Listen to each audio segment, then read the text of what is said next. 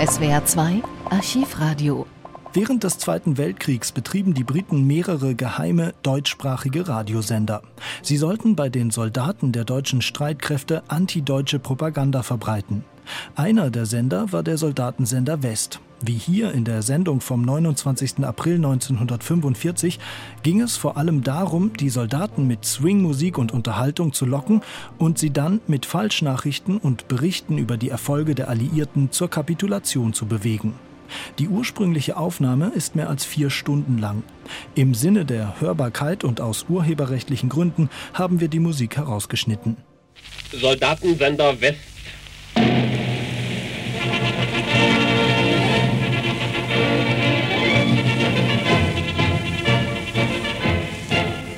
Soldatensender West.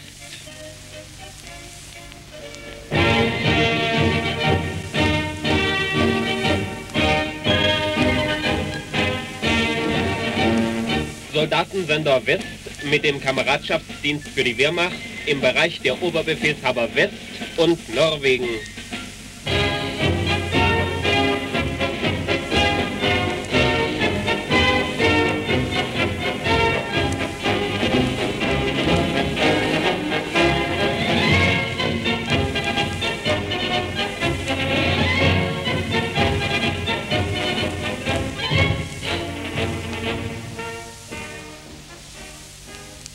Hier ist der Soldatensender West auf 251, 304, 410 und 492 Meter, angeschlossen der deutsche Kurzwellensender Atlantik auf 31, 41 und 49 Meter. Wir beginnen unseren Kameradschaftsdienst für die Wehrmacht im Bereich der Oberbefehlshaber West und Norwegen. Der Soldatensender West auf 251, 304, 410 und 492 Meter angeschlossen der deutsche Kurzwellensender Atlantik auf 31, 41 und 49 Meter, sendet täglich von 20 Uhr bis 8 Uhr. Der deutsche Kurzwellensender Atlantik auf 31, 41 und 49 Meter sendet täglich von 18.30 Uhr bis 8 Uhr morgens. Hier sind zunächst die wichtigsten Tagesnachrichten. Jeden Augenblick kann jetzt der Befehl kommen, die Feindseligkeiten einzustellen. Der Reichsführer SS erwartet in der Nähe von Lübeck die Antwort der Feindmächte auf sein neues Angebot der bedingungslosen Kapitulation, das er durch den Vizepräsidenten des schwedischen Roten Kreuzes, Graf Volke Bernadotte, nach Stockholm weitergeleitet hat. Eine neue Zusammenkunft zwischen dem Reichsführer SS und Graf Bernadotte fand gestern Nacht auf Schloss Brönnlund bei Appenrade an der deutsch-dänischen Grenze statt. Nach der Unterredung kehrte der Reichsführer SS nach Lübeck zurück, während Graf Bernadotte nach Stockholm weiterreiste, um das Kapitulationsangebot Heinrich Himmlers den Vertretern der Feindmächte zu übermitteln. In Stockholm erwartet man, dass das Ende des Krieges bereits in allernächster Zeit gleichzeitig mit dem Tode des Führers bekannt gegeben wird. Die Annahme, dass der Führer bereits in den letzten Tagen von Heinrich Himmler im Stillen liquidiert worden ist, wird jetzt nach Ansicht schwedischer diplomatischer Kreise bestätigt durch einen Bericht des schwedischen Luftattachés in Berlin, Oberst E.G. Gerdin, der soeben aus der eingekesselten Reichshauptstadt in Stockholm eingetroffen ist. Oberst Gerdin wurde zusammen mit dem schwedischen Militärattaché Oberst Dannfeld aufgrund eines Sonderabkommens durch die Kampflinie gelassen und hat die Schlacht um die Reichshauptstadt von ihrem Anfang an miterlebt. Ich habe allen Grund zur Annahme, dass Adolf Hitler nicht in Berlin ist und seit Beginn der Sowjetoffensive nie in der Reichshauptstadt war, erklärte Oberst Gerdin vor schwedischen Pressevertretern. Ich war während der Schlacht um Berlin in Verbindung mit den höchsten Wehrmachtstellen in der Reichshauptstadt, aber ich habe den Führer nie gesehen und keinen deutschen Offizier und überhaupt keinen Menschen getroffen, der Adolf Hitler persönlich in der Reichshauptstadt gesehen hat. Während neutrale Augenzeugen bereits die Legende der Parteipropaganda von einem heldenhaften Untergang des Führers widerlegen, geht die übrige Parteiführerschaft im noch unbesetzten Reichsgebiet in Schmach und Schande unter. Partei- und Gestapo-Beamte werden von Wehrmachtangehörigen und Volksgenossen auf der Flucht erschlagen und liquidiert, wie Mussolini und die übrigen Faschistenführer von den italienischen Freiheitskämpfern. So wurden in Flensburg die berüchtigten SS-Brüder SS-Obersturmführer Karl Westphal und SS-Hauptsturmführer Werner Westphal, beide vom ST-Hauptamt, bei einem Fluchtversuch von Wehrmachtangehörigen gefasst und erschossen. In Überlingen wurde kurz vor der Übergabe der Stadt an die Franzosen der Sohn des Landesbauernführers von Württemberg-Hohenzollern, SS-Sturmbahnführer Alfred Arnold, von Volksgenossen erkannt, als er in Zivilkleidern aus der Stadt flüchten wollte. Er wurde an der nächsten Laterne aufgeknüpft. Sogar im besetzten Gebiet werden verhasste Parteiführer noch von der Rache der Volksgenossen erreicht. So wurde der berühmte SS-Hundezüchter SS-Hauptsturmführer Brombacher aus Konstanz, der in den letzten zwölf Jahren fast alle Gestapo-Hunde für den Streifendienst an der Schweizer Grenze gezüchtet hat, am helllichten Tage von zwei Bauern mit Knüppeln totgeschlagen, als er versuchte, über die Schweizer Grenze zu gehen. Vom Endkampf in der Reichshauptstadt. Mit Angriffen aus allen Himmelsrichtungen schneiden die Sowjets jetzt ein Stück nach dem anderen aus dem brennenden Zentrum Berlins heraus. Der Potsdamer Platz, an dem noch zwei Bunker aushalten, ist eingeschlossen. Einer der beiden Flaktürme am Zoo krachte heute zusammen, nachdem Sowjetpioniere eine Sprengladung angebracht hatten und den Flakturm mitsamt Verteidigern hochgehen ließ. Der andere wird von Flammenwerferpanzern angegriffen. Der, der Lustgarten, der Bahnhof Friedrichstraße und die Stützpunkte an der Lindenstraße sind verloren. Gekämpft wird noch am Spittelmarkt, am Kaiserhof und unter den Linden, sowie um die Tiefbunker in der Tiergarten- und Bändlerstraße. Zwischen Kochstraße und Hausvogteiplatz wehen weiße Fahnen auf zahlreichen Stützpunkten, die den Kampf eingestellt haben. In den Vormittagsstunden flackerte der Todeskampf in Berlin noch einmal zum Großkampf auf, als die Führung einen letzten Versuch machte, eine zusammenhängende Abwehr rund um das Regierungsviertel herauszustellen und alle verfügbaren Einheiten zum Gegenangriff vorschickte. Der Versuch brach zusammen. Tausende von Hitlerjungen rannten am Bülowplatz in das MG- und Raketenfeuer der Sowjets und wurden niedergemäht. Die Reste ergaben sich. Zahlreiche MG-Nester fielen in den letzten 24 Stunden aus, als die brennenden Mauerreste über ihnen zusammenbrachen und die Verteidiger unter sich begruben. Aus Munitions- und Lebensmittelmangel müssen immer mehr Stützpunkte den Widerstand einstellen. Munitionsbehälter, die in der vergangenen Nacht wieder von vereinzelten Flugzeugen der Luftwaffe abgeworfen wurden, fielen zum größten Teil hinter die feindlichen Linien. Andere explodierten, sobald sie in die brennenden Straßen hineinfielen. In vielen Kellern ersticken Verteidiger und schutzsuchende Frauen im beizenden Rauch. Viele Kameraden brachen vor Durst zusammen. Die letzten Nachrichten über den Zusammenbruch an allen anderen Frontabschnitten, die von Lautsprecherbatterien der Sowjets verkündet werden, bewegen immer mehr Kameraden, den sinnlosen Kampf einzustellen. Berliner Frauen, die in der Nacht zuvor in die sowjetischen Linien entkommen sind, fordern mit Lautsprechern ihre Söhne in der HJ und ihre Männer in Wehrmacht und Volkssturm auf, die Gewehre umzudrehen und die Kriegsverlängerer auszuschalten und Schluss zu machen. Vom Endkampf im übrigen Reich. In den letzten Stunden des Krieges haben auch die Kameraden an den meisten Kampfabschnitten in Bayern Schluss gemacht und den großen Gebiete kampflos dem Feind überlassen, der so rasch vorstößt, wie seine Panzer ihn tragen. Während in München noch vereinzelte SS-Stützpunkte aushalten, rollt ringsherum die Front in immer rascherem Tempo weiter. Dachau, Freising und Landshut sind gefallen.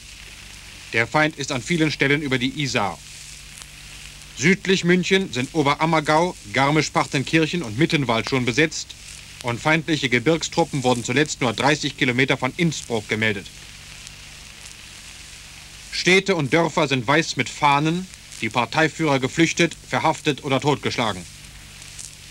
Den herannahenden Feindtruppen weit voran besetzen bayerische Freiheitskämpfer Brücken, Kraftwerke und Industrieanlagen und verhindern sinnlose Zerstörungen. Im Bodenseeraum ist das gleiche Bild. Die Franzosen haben rasch nacheinander Ravensburg, Friedrichshafen und Lindau besetzt, rücken im Tal der Iller in die Allgäuer Alpen und sind unweit Bregenz im Vorarlberg eingedrungen. In Bregenz selbst sieht man kaum mehr Uniformen. Auch im Norden des Rumpfreiches ist die Lage nicht viel anders. Engländer und Amerikaner haben oberhalb von Lauenburg an neuer Stelle die Elbe überquert und bringen laufend Truppen und Material über den Fluss für den letzten Vorstoß nach Hamburg und Lübeck. Sie sind nur 150 Kilometer von den Sowjetkolonnen entfernt, die schon mitten durch die mecklenburgische Seenplatte auf Rostock vorstoßen. Die Kameraden im norddeutschen Kampfraum, die dem Hauptquartier des Reichsführers SS in Lübeck am nächsten sind, rechnen damit, als erste die Meldung zu erhalten, dass Schluss ist mit dem Kriege. Vom Endkampf in Italien. Auch in Italien steht der Zusammenschluss der Feindarmeen aus Osten und Westen jetzt unmittelbar bevor, die nur noch 20 Kilometer voneinander entfernt sind. Die Angloamerikaner, die nach der Einnahme von Venedig bereits über den Piave-Fluss gesetzt sind, eilen den Tito-Verbänden entgegen, die Triest genommen haben, unseren letzten Marinestützpunkt im Mittelmeer. Zwischen diesen beiden Feindarmeen hat aller Widerstand unserer Truppen aufgehört. Auch an den anderen Abschnitten der zerbrochenen Italienfront wird Schluss gemacht. Einheits- und Truppenführer setzten sich mit den Angloamerikanern oder den Führern der italienischen Partisanen in Verbindung, um die Übergabe anzubieten. Kopenhagen. Alle Kameraden in Norwegen und Dänemark rechnen mit der unmittelbar bevorstehenden Einstellung der Feindseligkeiten. Das Signal Waffen niederlegen wird stündlich erwartet. In Oslo und Kopenhagen warteten heute den ganzen Tag über Menschenmengen in den Straßen und vor den Regierungsgebäuden und warteten auf eine Ankündigung, dass den deutschen Truppen die bedingungslose Übergabe befohlen wird. Norwegische und dänische Widerstandsgruppen stehen bereit, die kommissarische Regierungsgewalt zu übernehmen. Wie in Oslo bekannt wurde, hat die Quisling-Regierung ihre Abdankung beschlossen. Vidkun Quisling bemüht sich, eine Übergangsregierung zu bilden, die die ordnungsgemäße Übergabe des Landes an die königlich-norwegische Regierung durchführen soll. In Kopenhagen läuft die Nachricht von Mund zu Mund, dass der deutsche Bevollmächtigte für Dänemark, Dr. Werner Best, mit schwedischen Stellen über die Durchführung der bedingungslosen Übergabe verhandelt hat. Zeitpunkt der Übergabe soll, wie man wissen will, der Fall der Reichshauptstadt sein. Wehrmachtangehörige und Polizei zeigen sich kaum noch in den Straßen. Sie haben Befehl, in den Unterkünften zu bleiben, um jeden Zusammenstoß zu vermeiden. Ferner melden wir Bern. Die deutschen Reichskleinodien, Kaiserkrone, Zepter und Reichsapfel sind, wie in Bern bekannt wird, von den Amerikanern in einer Kupfergrube bei Siegen gefunden worden. Die Reichskleinodien waren auf dem Parteitag Großdeutschland am 7. September 1938 dem Führer von Reichsstatthalter Seyß-Inquart mit folgenden Worten übergeben worden. Dem Neubegründer der deutschen Größe, dem Führer Adolf Hitler, übergebe ich mit diesem zugleich symbolischen Akt nach der Rückkehr der Ostmark in das Reich die Reichsinsignien. Noch in den letzten Stunden des Krieges haben zwei neutrale Staaten, zwei prominenten Agenten der Partei, einen Strich durch ihre Nachkriegspläne gemacht. In Kabul, Afghanistan, ist der Landesgruppenleiter der AO, Parteigenosse Dr. Lux Gilhammer, genannt Ras i Shirs Aa il Alemann, auf Befehl des Königs verhaftet worden. Parteigenosse Gielhammer hatte Funkgeräte unterschlagen, die für die Errichtung eines afghanischen Rundfunksenders aus dem Reich geliefert wurden und damit einen geheimen Kurzwellensender für die Zwecke der Partei gebaut. In Madrid wurde in seinem Büro in der Via Generalissimo Parteigenosse J.P. Bernhard wegen Steuerhinterziehung von der spanischen Polizei festgenommen. Parteigenosse Bernhard, der bis zur Machtergreifung ein kleiner Angestellter einer Importfirma in Tetuan, Marokko war, wurde aufgrund seiner niedrigen Parteinummer mit der Leitung der deutsch-spanischen Handelsgesellschaft Sofindus in Madrid betraut und genoss damit eine Monopolstellung im deutsch-spanischen Handelsverkehr. Durch Zwischengewinne aus legalen und illegalen Wolframlieferungen ans Reich, gefälschte Abrechnungen und die Unterbringung der Nachkriegsnotgroschen von nicht weniger als 69 Persönlichkeiten aus Partei und Staat hat es Parteigenosse Bernhard in wenigen Jahren zum reichsten Auslandsdeutschen in der ganzen Welt gebracht. Jetzt haben die Spanier ihn eingelocht und sein ganzes Schiebervermögen beschlagnahmt. Das waren die wichtigsten Tagesnachrichten. Im weiteren Verlauf unserer heutigen Sendung geben wir nach 20 Uhr, 23 Uhr, 2 Uhr und 5 Uhr unseren Kameradschaftsdienst für die Luftwaffe. Nach 21 Uhr, 24 Uhr, 3 Uhr und 6 Uhr unseren Kameradschaftsdienst für die Marine. Und nach 22 Uhr, 1 Uhr, 4 Uhr und 7 Uhr unseren Kameradschaftsdienst für die Angehörigen des Heeres im Westen und in Norwegen. Die Nachrichten unseres drahtlosen Dienstes folgen von 20.40 Uhr bis 6.40 Uhr, immer 20 Minuten vor voll. Die letzte Nachrichtensendung bringt der Soldatensender West um 7.35 Uhr. Jetzt beginnen wir mit unserer Tanzmusik.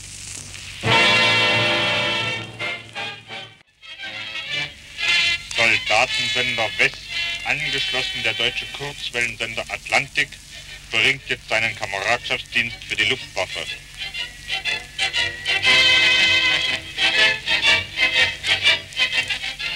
Zuerst unsere Nachrichten für die Kameraden der Luftwaffe, dann Musik und zum Abschluss haben wir noch was zu berichten. Meldungen über den Luftkrieg selbst bringen wir in unserem Hauptnachrichtendienst. Nachdem jetzt wegen Spritmangel so gut wie nicht mehr geflogen wird und auch kein Nachschub an neuen Maschinen mehr ist, da es so gut wie keine unbesetzten Herstellerwerke in der Heimat mehr gibt, geben wir heute eine Übersicht über die Verluste der Luftwaffe. Danach gingen laut OKL in den fünfeinhalb Kriegsjahren verloren 132.318 Maschinen aller Typen und 197.218 Kameraden vom fliegenden Personal. Davon allein 58.764 Flugzeugführer. An höheren Auszeichnungen wurden in der Luftwaffe verliehen 3245 Mal das Ritterkreuz, davon wurden 2400 nach dem Tode verliehen. 560 Mal das Eichenlaub, 78 Mal die Schwerter, 12 Mal die Brillanten und einmal das goldene Eichenlaub zu den Brillanten. Was zurzeit noch einsatzfähig und flugklar ist an Kameraden der Luftwaffe und Maschinen, kann zurzeit nicht gesagt werden. Denn erstens besteht zurzeit keine Verbindung mehr mit den restlichen Staffeln und zweitens kann nicht gesagt werden, wie viele Kameraden von der Luftwaffe sich jetzt an jedem Tag mit ihren Maschinen absetzen und einfach auf eigene Faust Schluss machen. Nach den letzten Meldungen aus dem neutralen Ausland und besetztem Heimatgebiet geht das Schlussmachen auf eigene Faust seit den letzten Wochen am laufenden Band.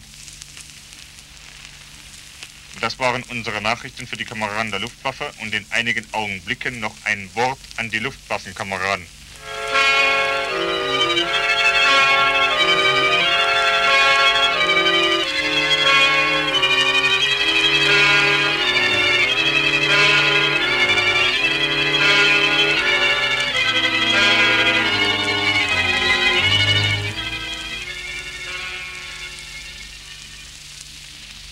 Kameraden von der Luftwaffe, jetzt ist also endlich Schluss.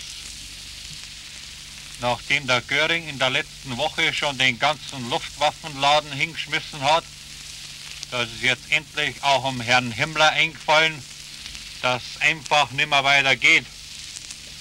Und er hat ein Feind bedingungslose Kapitulation angeboten. Also ob die jetzt ein paar Tage früher oder später angenommen wird, das bleibt ja gleich.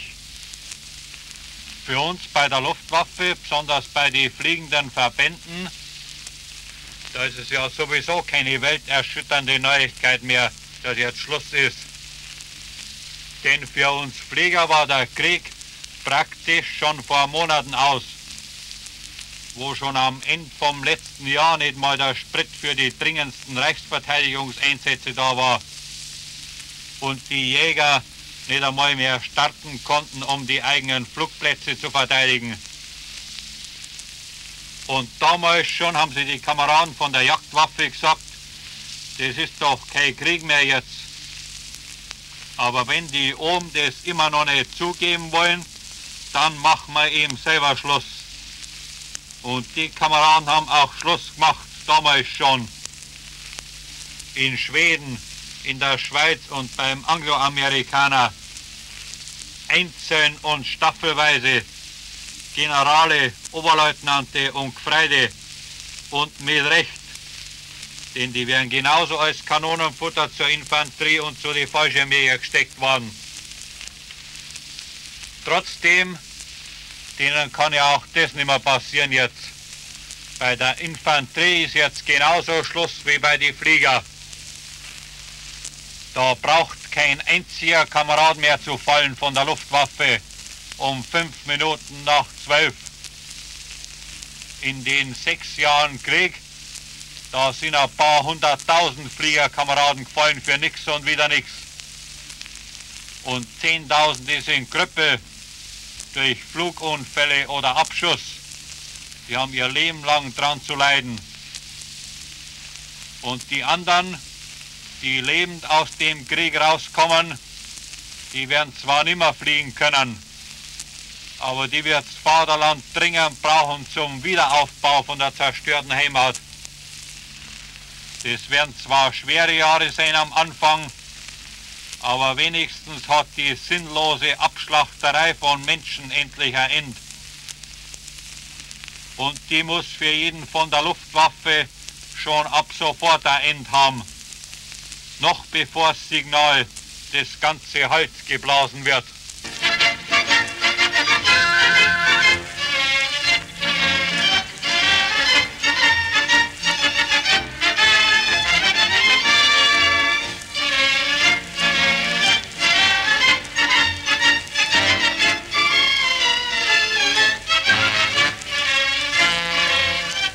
Soldatensender West angeschlossen der deutsche Kurzwellensender Atlantik. Nach dem Kameradschaftsdienst für die Luftwaffe, den wir nach 23 Uhr, 2 Uhr und 5 Uhr wiederholen, spielen wir wieder Tanzmusik bis zu den Nachrichten unseres drahtlosen Dienstes um 20.40 Uhr.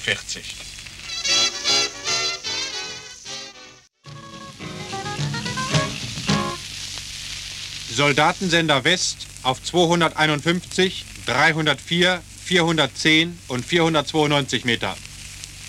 Angeschlossen der deutsche Kurzwellensender Atlantik auf 31, 41 und 49 Meter. Meldungen unseres drahtlosen Dienstes. Jeden Augenblick kann jetzt der Befehl kommen, die Feindseligkeiten einzustellen. Der Reichsführer SS erwartet in der Nähe von Lübeck die Antwort der Feindmächte auf sein neues Angebot der bedingungslosen Kapitulation das er durch den Vizepräsidenten des schwedischen Roten Kreuzes, Graf Volke Bernadotte, nach Stockholm weitergeleitet hat.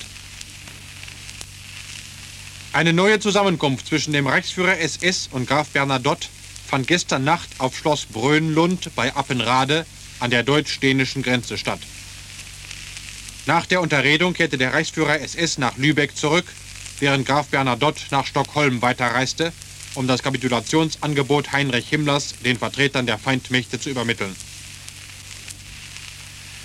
In Stockholm erwartet man, dass das Ende des Krieges bereits in allernächster Zeit gleichzeitig mit dem Tod des Führers bekannt gegeben wird.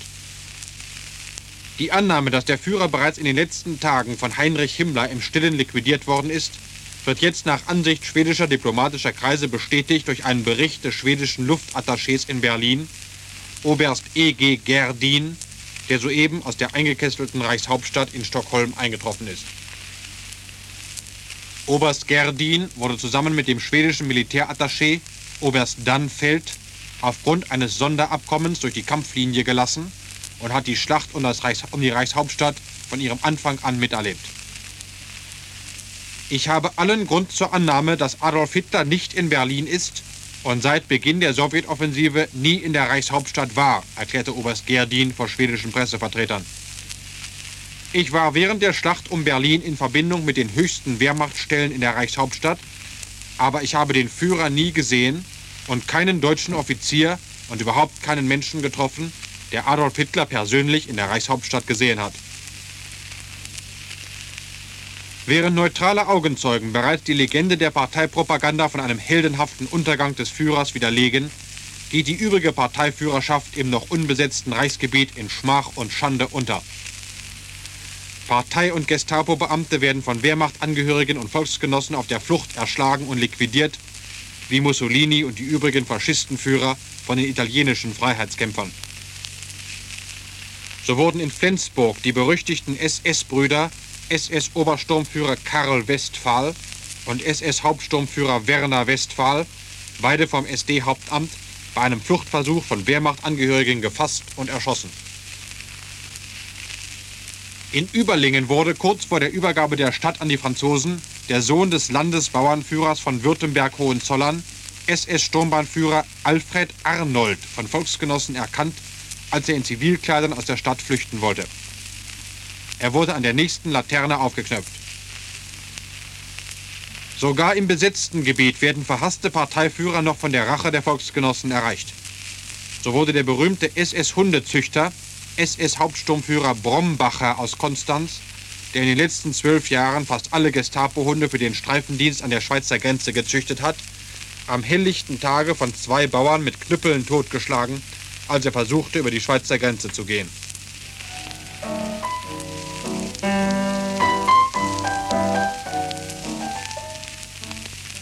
vom Endkampf in der Reichshauptstadt.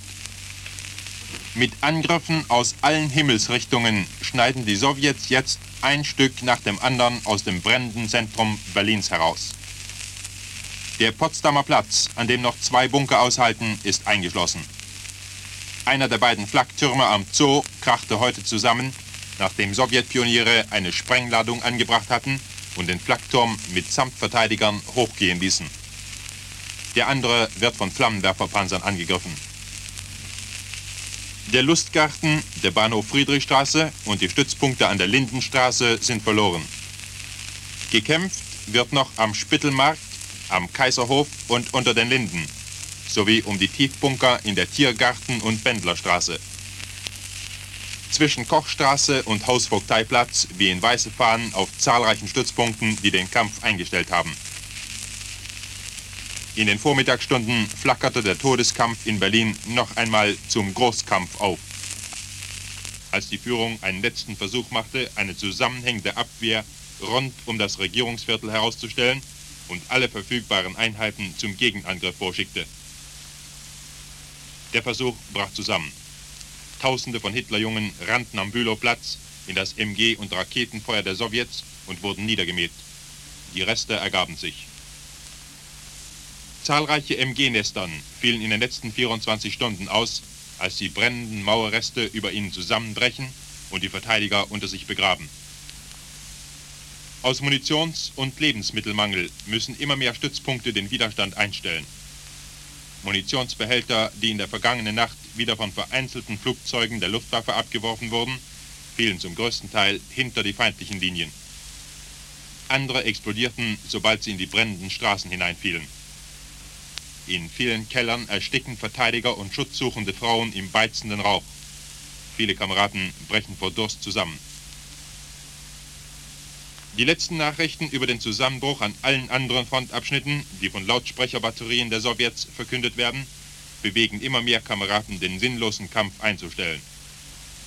Berliner Frauen, die in der Nacht zuvor in die sowjetischen Linien entkommen sind, fordern mit Lautsprecher ihre Söhne in der HJ und ihre Männer in Wehrmacht und Volkssturm auf, die Gewehre umzudrehen und die Kriegsverlängerer auszuschalten und Schluss zu machen.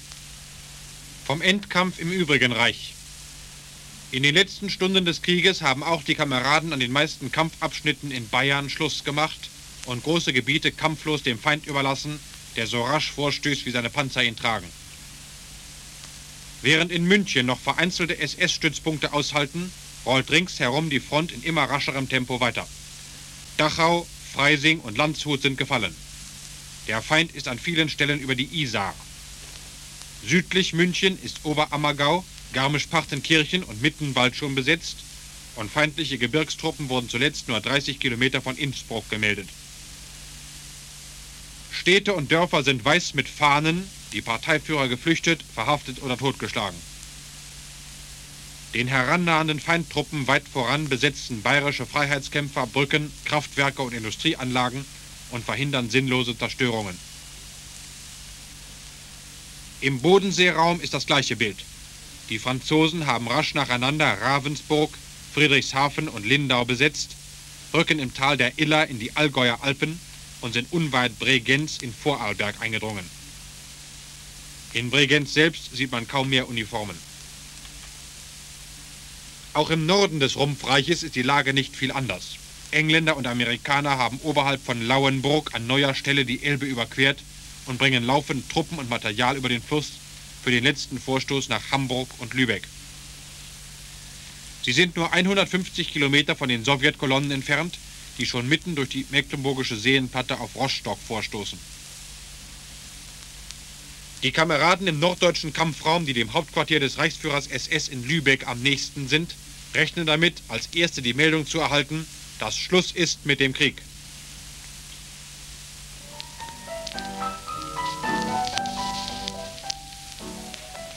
Vom Endkampf in Italien. Auch in Italien steht der Zusammenschluss der Feindarmeen aus Osten und Westen jetzt unmittelbar bevor, die nur noch 20 Kilometer voneinander entfernt sind. Die Angloamerikaner, die nach der Einnahme von Venedig bereits über den Piave-Fluss gesetzt sind, eilen den Tito-Verbänden entgegen, die Triest genommen haben, unseren letzten Marinestützpunkt im Mittelmeer. Zwischen diesen beiden Feindarmeen hat aller Widerstand unserer Truppen aufgehört. Auch an den anderen Abschnitten der zerbrochenen Italienfront wird Schluss gemacht. Einheits- und Truppenführer setzen sich mit den Angloamerikanern oder den Führern der italienischen Partisanen in Verbindung, um die Übergabe anzubieten. Kopenhagen. Alle Kameraden in Norwegen und Dänemark rechnen mit der unmittelbar bevorstehenden Einstellung der Feindseligkeiten. Das Signal Waffen niederlegen wird stündlich erwartet. In Oslo und Kopenhagen zogen heute den ganzen Tag über Menschenmengen durch die Straßen und vor die Regierungsgebäude und warteten auf eine Ankündigung, dass den deutschen Truppen die bedingungslose Übergabe befohlen wird. Norwegische und dänische Widerstandsgruppen stehen bereit, die kommissarische Regierungsgewalt zu übernehmen. Wie in Oslo bekannt wurde, hat die Quisling-Regierung ihre Abdankung beschlossen. Wittke und Quisling bemüht sich, eine Übergangsregierung zu bilden, die die ordnungsgemäße Übergabe des Landes an die königlich-norwegische Regierung durchführen soll. In Kopenhagen läuft die Nachricht von Mund zu Mund, dass der deutsche Bevollmächtigte für Dänemark, Dr. Werner Best, mit schwedischen Stellen über die Durchführung der bedingungslosen Übergabe verhandelt hat. Zeitpunkt der Übergabe soll, wie man wissen will, der Fall der Reichshauptstadt sein. Wehrmachtangehörige und Polizei zeigen sich kaum noch in den Straßen. Sie haben Befehl, in den Unterkünften zu bleiben, um jeden Zusammenstoß zu vermeiden.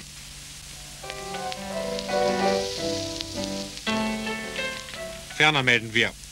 Bern. Die deutschen Reichskleinodien, Kaiserkrone, Zepter und Reichsapfel sind, wie in Bern bekannt wird, von den Amerikanern in einer Kupfergrube bei Siegen gefunden worden. Die Reichskleinodien waren auf dem Parteitag Großdeutschland am 7. September 1938 dem Führer von Reichsstatthalter Seyß-Inquart mit folgenden Worten übergeben worden. Dem Neubegründer der deutschen Größe, dem Führer Adolf Hitler, übergebe ich mit diesem zugleich symbolischen Akt nach der Rückkehr der Ostmark in das Reich die Reichsinsignien. St. Margareten. Jeder Trick ist den Parteiflüchtlingen recht, um nur über die Grenze ins Ausland zu gelangen. In der Uniform eines DRK-Helfers versuchte der Reichshandwerksmeister SA-Obergruppenführer Ferdinand Schramm vergeblich an den Schweizer Grenzbeamten vorbeizuschlüpfen. Schramm saß am Steuer eines LKWs, der ähnlich hergerichtet war wie die Lastwagen des Internationalen Roten Kreuzes, die in letzter Zeit Lebensmittel für die Kriegsgefangenen im Reich hereingebracht hatten. In der Nähe von Rheineck erschien der deutsche bevollmächtigte Minister in Kroatien, SA-Obergruppenführer Siegfried Kasche, an der Schweizer Grenze, komplett mit kroatischen Ausweispapieren und einem Wagen mit ovalem Schild und roten Buchstaben CD des diplomatischen Korps aber auch das half nichts. Gleich vier Parteigrößen, deren Identität noch geheim gehalten wird, ließen sich gar nicht erst auf das peinliche Verhör an der Grenze ein und landeten in einem Flugzeug der Luftwaffe in Luzern. Sie durften aber schon in den nächsten Tagen die Reise wieder in umgekehrter Richtung antreten, wie es dem früheren deutschen Gesandten in Vichy, Krug zur Nidda, schon passiert ist. Krug zur Nidda gelangte vor wenigen Tagen unter dem Vorwand in die Schweiz, er wolle mit dem Internationalen Roten Kreuz in Genf verhandeln. Ein Antrag auf Verlängerung seines Aufenthalts auf unbestimmte Zeit wurde aber abgelehnt. Jetzt hat ihn eine Schweizer Wache an die Reichsgrenze befördert. Frau Gauleiter Wagner, die ebenfalls vergeblich um Einlass in die Schweiz nachsuchte, ist jetzt in Konstanz von den Franzosen verhaftet worden. Gauleiter Wagner, Baden-Elsass, der seine Frau im Stich gelassen hat, ist spurlos verschwunden. Wie soeben gemeldet wird, haben die Sowjets die Hafenstadt Greifswald genommen. Auch die Städte Neustrelitz, Treptow und Fürstenberg gingen verloren.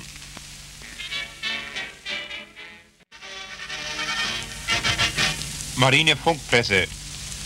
Flensburg.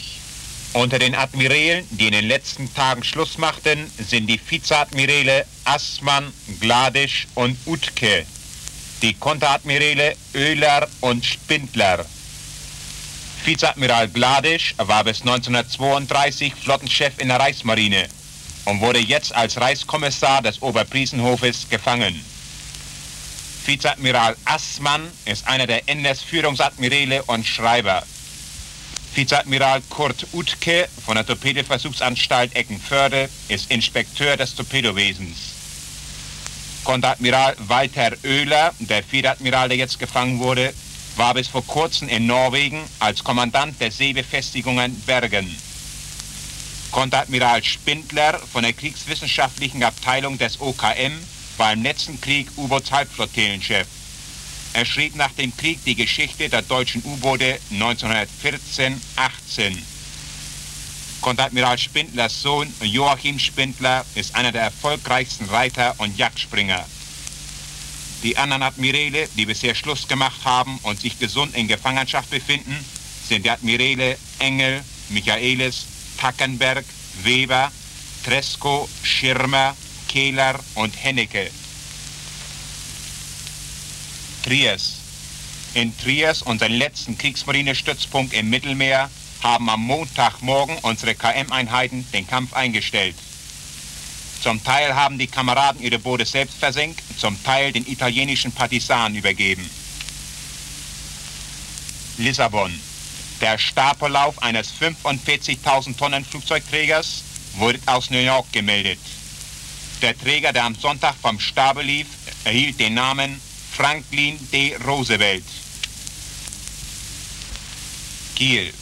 610 Front-U-Boote sind in diesem Krieg bis zum 28. April 1945 auf See vom Feind versenkt worden.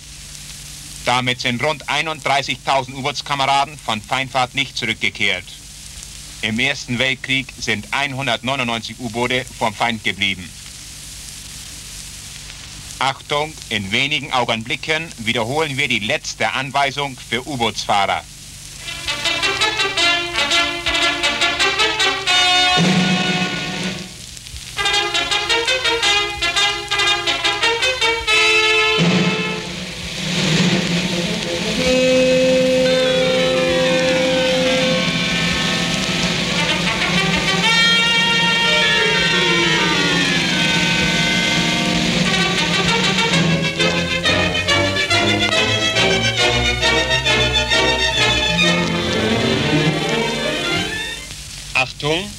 Wir übermitteln jetzt eine wichtige Anweisung für U-Boot-Fahrer auf See, die Schluss machen und sich dem Feind ergeben wollen. Ein U-Boot macht Schluss, indem es folgendes Manöver ausführt, das vom Feind als Zeichen der Aufgabe anerkannt wird. Erstens. Auftauchen und sofort auf Stopp gehen. Zweitens. Beim Auftauchen beide Seerohre, Schnorchel, Funkpfeiler und Funkmessspiegel ausfahren. Drittens. Am Funkpeiler weiße Flagge setzen. Viertens. Keine FT benutzen und Bordflak in den Halterungen lassen. Fünftens. Mindestens 35 Mann auf Brücke und Wintergarten antreten. Wenn die Wetterlage erlaubt, Besatzung mit Schlauchbooten an Oberdeck. Bei Nacht zusätzlich mit Handscheinwerfer eigenes Boot beleuchten. An diesem Manöver erkennt der Feind, dass das U-Boot Schluss machen will und greift nicht an. Wir wiederholen die fünf Punkte zum Mitschreiben. Erstens. Auftauchen. und sofort auf Stopp gehen. Zweitens.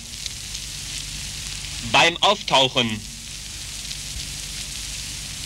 Beide Seerohre, Schnörchel, Funkpeiler und Funkmessspiegel ausfahren. Drittens. Am Funkpeiler weiße Flagge setzen. Viertens. Keine FT benutzen. Und Bordflak in den Halterungen lassen.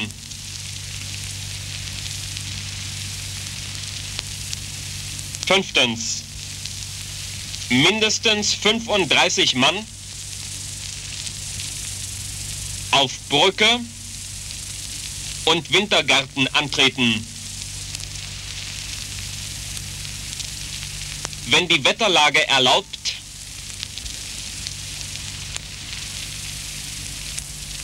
Besatzung mit Schlauchbooten an Oberdeck.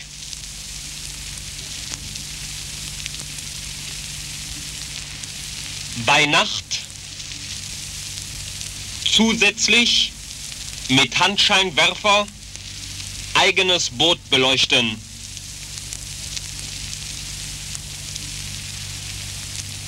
Das war die Anweisung für U-Boot-Fahrer auf See, die Schluss machen und sich dem Feind ergeben wollen.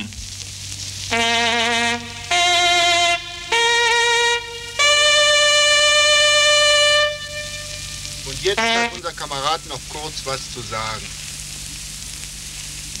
Kameraden, wir haben eben noch mal durchgegeben, wie U-Bootsbesatzungen aus dem Schwindel rauskommen können. Wir können nur hoffen, dass möglichst viele noch von diesen Anweisungen Gebrauch machen, damit nicht noch Kameraden ums Leben kommen, sechs Minuten nach zwölf, denn soweit sind wir doch. Ob jetzt ein paar Stunden früher oder später offiziell das Ganze Halt geblasen wird, das macht ja keinen Unterschied. Der Krieg ist vorbei. Rund 610 U-Boote haben wir verloren bei dem Schwindel. Jetzt wollen wir wenigstens dafür sorgen, dass sich die Zahl jetzt nicht noch unnötig erhöht. Wir wollen aller der Kameraden gedenken, die mit diesen über 600 U-Booten von Feindfahrt nicht zurückgekehrt sind. Und aller Kameraden der U-Bootswaffe, die durch Bomben umgekommen sind im Stützpunkt. Und auch vor allem aller derer, die jetzt noch in der letzten Minute sinn- und zwecklos gefallen sind in Marineeinheiten an Land. Wie der Erste Weltkrieg vorbei gewesen ist im Jahre 1918, da ist noch ein U-Boot versenkt worden. Verloren gegangen mit der gesamten Besatzung. Das ist in die Tiefe gegangen, genau in dem Augenblick, wo der Waffenstillstand unterzeichnet worden ist. Das war das Boot von Orland zur See Klarsing. Wenn jetzt noch jemand den Ehrgeiz hat, der Klarsing dieses Krieges zu werden, bitteschön. Aber wer auch nur etwas Verstand und Verantwortungsgefühl hat, vor allem Verantwortungsgefühl, der wird diesen Ehrgeiz nicht haben. Der Krieg ist vorbei. Wir haben uns bei der KM mit einigem Recht immer eingebildet, wir sind besonders tüchtige Leute. Tüchtige Leute werden jetzt gebraucht. Und zwar für bessere Beschäftigung wie U-Bootsfahren. Nämlich für den Wiederaufbau. Den friedlichen Wiederaufbau auf den Trümmern, die uns die Führung hinterlassen hat.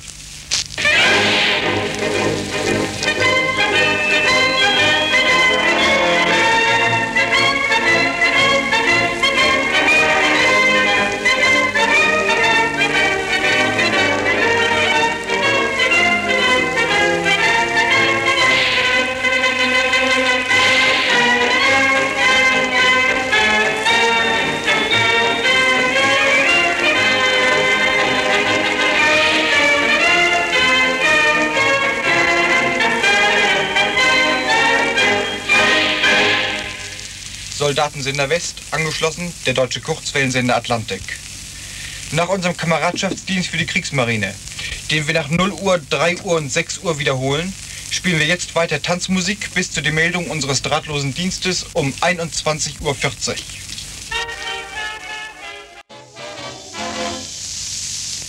Soldatensender West auf 251, 304, 410 und 492 Meter. Angeschlossen der deutsche Kurzwellensender Atlantik auf 31, 41 und 49 Meter. Meldungen unseres drahtlosen Dienstes. Jeden Augenblick kann jetzt der Befehl kommen, die Feindseligkeiten einzustellen. Der Reichsführer SS erwartet in der Nähe von Lübeck die Antwort der Feindmächte auf sein neues Angebot der bedingungslosen Kapitulation, das er durch den Vizepräsidenten des schwedischen Roten Kreuzes, Graf Volke Bernadotte, nach Stockholm weitergeleitet hat. Eine neue Zusammenkunft zwischen dem Reichsführer SS und Graf Bernadotte fand gestern Nacht auf Schloss Brönnlund bei Appenrade an der deutsch-dänischen Grenze statt. Nach der Unterredung kehrte der Reichsführer SS nach Lübeck zurück, während Graf Bernadotte nach Stockholm weiterreiste, um das Kapitulationsangebot Heinrich Himmlers den Vertretern der Feindmächte zu übermitteln. In Stockholm erwartet man, dass das Ende des Krieges bereits in allernächster Zeit gleichzeitig mit dem Tod des Führers bekannt gegeben wird. Die Annahme, dass der Führer bereits in den letzten Tagen von Heinrich Himmler im Stillen liquidiert worden ist, wird jetzt nach Ansicht schwedischer diplomatischer Kreise bestätigt durch einen Bericht des schwedischen Luftattachés in Berlin, Oberst E.G. Gerdin, der soeben aus der eingekesselten Reichshauptstadt in Stockholm eingetroffen ist. Oberst Gerdin wurde zusammen mit dem schwedischen Militärattaché Oberst Dannfeld aufgrund eines Sonderabkommens durch die Kampflinie gelassen und hat die Schlacht um die Reichshauptstadt von ihrem Anfang an miterlebt. Ich habe allen Grund zur Annahme, dass Adolf Hitler nicht in Berlin ist und seit Beginn der Sowjetoffensive nie in der Reichshauptstadt war, erklärte Oberst Gerdin vor schwedischen Pressevertretern. Ich war während der Schlacht um Berlin in Verbindung mit den höchsten Wehrmachtstellen in der Reichshauptstadt aber ich habe den Führer nie gesehen und keinen deutschen Offizier und überhaupt keinen Menschen getroffen, der Adolf Hitler persönlich in der Reichshauptstadt gesehen hat. Während neutrale Augenzeugen bereits die Legende der Parteipropaganda von einem heldenhaften Untergang des Führers widerlegen, geht die übrige Parteiführerschaft im noch unbesetzten Reichsgebiet in Schmach und Schande unter. Partei- und Gestapo-Beamte werden von Wehrmachtangehörigen und Volksgenossen auf der Flucht erschlagen und liquidiert, wie Mussolini und die übrigen Faschistenführer von den italienischen Freiheitskämpfern. So wurden in Flensburg die berüchtigten SS-Brüder, SS-Obersturmführer Karl Westphal und SS-Hauptsturmführer Werner Westphal, beide vom SD-Hauptamt, bei einem Fluchtversuch von Wehrmachtangehörigen gefasst und erschossen. In Überlingen wurde kurz vor der Übergabe der Stadt an die Franzosen der Sohn des Landesbauernführers von Württemberg-Hohenzollern, SS-Sturmbannführer Alfred Arnold von Volksgenossen erkannt, als er in Zivilkleidern aus der Stadt flüchten wollte. Er wurde an der nächsten Laterne aufgeknöpft. Sogar im besetzten Gebiet werden verhasste Parteiführer noch von der Rache der Volksgenossen erreicht. So wurde der berühmte SS-Hundezüchter, SS-Hauptsturmführer Brombacher aus Konstanz der in den letzten zwölf Jahren fast alle Gestapo-Hunde für den Streifendienst an der Schweizer Grenze gezüchtet hat, am helllichten Tage von zwei Bauern mit Knüppeln totgeschlagen, als er versuchte, über die Schweizer Grenze zu gehen.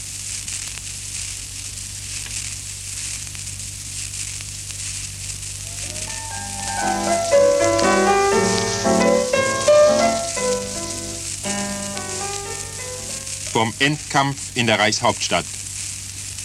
Mit Angriffen aus allen Himmelsrichtungen schneiden die Sowjets jetzt ein Stück nach dem anderen aus dem brennenden Zentrum Berlins heraus. Der Potsdamer Platz, an dem noch zwei Bunker aushalten, ist eingeschlossen. Einer der beiden Flaktürme am Zoo krachte heute zusammen, nachdem Sowjetpioniere eine Sprengladung angebracht hatten und den Flakturm mit Samtverteidigern hochgehen ließen. Der andere wird von Flammenwerferpanzern angegriffen. Der Lustgarten, der Bahnhof Friedrichstraße und die Stützpunkte an der Lindenstraße sind verloren. Gekämpft wird noch am Spittelmarkt, am Kaiserhof und unter den Linden, sowie um die Tiefbunker in der Tiergarten- und Bändlerstraße. Zwischen Kochstraße und Hausvogteiplatz wehen weiße Fahnen auf zahlreichen Stützpunkten, die den Kampf eingestellt haben. In den Vormittagsstunden flackerte der Todeskampf in Berlin noch einmal zum Großkampf auf, als die Führung einen letzten Versuch machte, eine zusammenhängende Abwehr rund um das Regierungsviertel herzustellen und alle verfügbaren Einheiten zum Gegenangriff vorschickte. Der Versuch brach zusammen. Tausende von Hitlerjungen rannten am Bülowplatz in das MG- und Raketenfeuer der Sowjets und wurden niedergemäht. Die Reste ergaben sich. Zahlreiche MG-Nester fielen in den letzten 24 Stunden aus, als die brennenden Mauerreste über ihnen zusammenbrachen und die Verteidiger unter sich begruben. Aus Munitions- und Lebensmittelmangel müssen immer mehr Stützpunkte den Widerstand einstellen. Munitionsbehälter, die in der vergangenen Nacht wieder von vereinzelten Flugzeugen der Luftwaffe abgeworfen wurden, fielen zum größten Teil hinter die feindlichen Linien. Andere explodierten, sobald sie in die brennenden Straßen hineinfielen. In vielen Kellern ersticken Verteidiger und schutzsuchende Frauen im beizenden Rauch. Viele Kameraden brechen vor Durst zusammen. Die letzten Nachrichten über den Zusammenbruch an allen anderen Frontabschnitten, die von Lautsprecherbatterien der Sowjets verkündet werden, bewegen immer mehr Kameraden, den sinnlosen Kampf einzustellen. Berliner Frauen, die in der Nacht zuvor in die sowjetischen Linien entkommen sind, fordern mit Lautsprecher ihre Söhne in der HJ und ihre Männer in Wehrmacht und Volkssturm auf, die Gewehre umzudrehen, um die Kriegsverlängerer auszuschalten und Schluss zu machen. Vom Endkampf im übrigen Reich. In den letzten Stunden des Krieges haben auch die Kameraden an den meisten Kampfabschnitten in Bayern Schluss gemacht und große Gebiete kampflos dem Feind überlassen, der so rasch vorstößt, wie seine Panzer ihn tragen. Während in München noch vereinzelte SS-Stützpunkte aushalten, rollt ringsherum die Front in immer rascherem Tempo weiter. Dachau, Freising und Landshut sind gefallen. Der Feind ist an vielen Stellen über die Isar. Südlich München sind Oberammergau, Garmisch-Partenkirchen und Mittenwald schon besetzt und feindliche Gebirgstruppen wurden zuletzt nur 30 Kilometer von Innsbruck gemeldet. Städte und Dörfer sind weiß mit Fahnen, die Parteiführer geflüchtet, verhaftet oder totgeschlagen. Den herannahenden Feindtruppen weit voran besetzen bayerische Freiheitskämpfer Brücken, Kraftwerke und Industrieanlagen und verhindern sinnlose Zerstörungen. Im Bodenseeraum ist das gleiche Bild. Die Franzosen haben rasch nacheinander Ravensburg, Friedrichshafen und Lindau besetzt, rücken im Tal der Iller in die Allgäuer Alpen und sind unweit Bregenz in Vorarlberg eingedrungen. In Bregenz selbst sieht man kaum mehr Uniformen. Auch im Norden des Rumpfreiches ist die Lage nicht viel anders. Engländer und Amerikaner haben oberhalb von Lauenburg an neuer Stelle die Elbe überquert und bringen über zwei Brücken laufend Truppen und Material über den Fluss für den letzten Vorstoß nach Hamburg und Lübeck. Sie sind nur 150 Kilometer von den Sowjetkolonnen entfernt, die schon mitten durch die mecklenburgische Seenplatte auf Rostock vorstoßen. Greifswald und Neustrelitz sind schon gefallen. Die Kameraden im norddeutschen Kampfraum, die dem Hauptquartier des Reichsführers SS in Lübeck am nächsten sind, rechnen damit, als erste die Meldung zu erhalten, dass Schluss ist mit dem Krieg.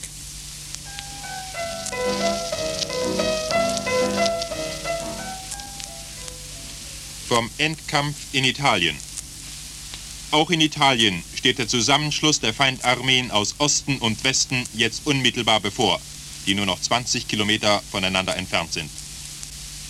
Die Angloamerikaner, die nach der Einnahme von Venedig bereits über den Piave-Fluss gesetzt sind, eilen den Tito-Verbänden entgegen, die Triest genommen haben, unseren letzten Marinestützpunkt im Mittelmeer. Zwischen diesen beiden Feindarmeen hat aller Widerstand unserer Truppen aufgehört. Auch an den anderen Abschnitten der zerbrochenen Italienfront wird Schluss gemacht. Einheits- und Truppenführer setzen sich mit den Angloamerikanern oder den Führern der italienischen Partisanen in Verbindung, um die Übergabe anzubieten. Kopenhagen. Alle Kameraden in Norwegen und Dänemark rechnen mit der unmittelbar bevorstehenden Einstellung der Feindseligkeiten. Das Signal Waffen niederlegen wird stündlich erwartet. In Oslo und Kopenhagen zogen heute den ganzen Tag über Menschenmengen durch die Straßen und vor die Regierungsgebäude und warteten auf eine Ankündigung, dass den deutschen Truppen die bedingungslose Übergabe befohlen wird. Norwegische und dänische Widerstandsgruppen stehen bereit, die kommissarische Regierungsgewalt zu übernehmen. Wie in Oslo bekannt wurde, hat die Quisling-Regierung ihren Rücktritt beschlossen. Vidkun Quisling bemüht sich, eine Übergangsregierung zu bilden, die die ordnungsgemäße Übergabe des Landes an die königlich-norwegische Regierung durchführen soll. In Kopenhagen läuft die Nachricht von Mund zu Mund, dass der deutsche Bevollmächtigte für Dänemark, Dr. Werner Best, mit schwedischen Stellen über die Durchführung der bedingungslosen Übergabe verhandelt hat. Zeitpunkt der Übergabe soll, wie man wissen will, der Fall der Reichshauptstadt sein. Wehrmachtangehörige und Polizei zeigen sich kaum noch in den Straßen. Sie haben Befehl, in den Unterkünften zu bleiben, um jeden Zusammenstoß zu vermeiden.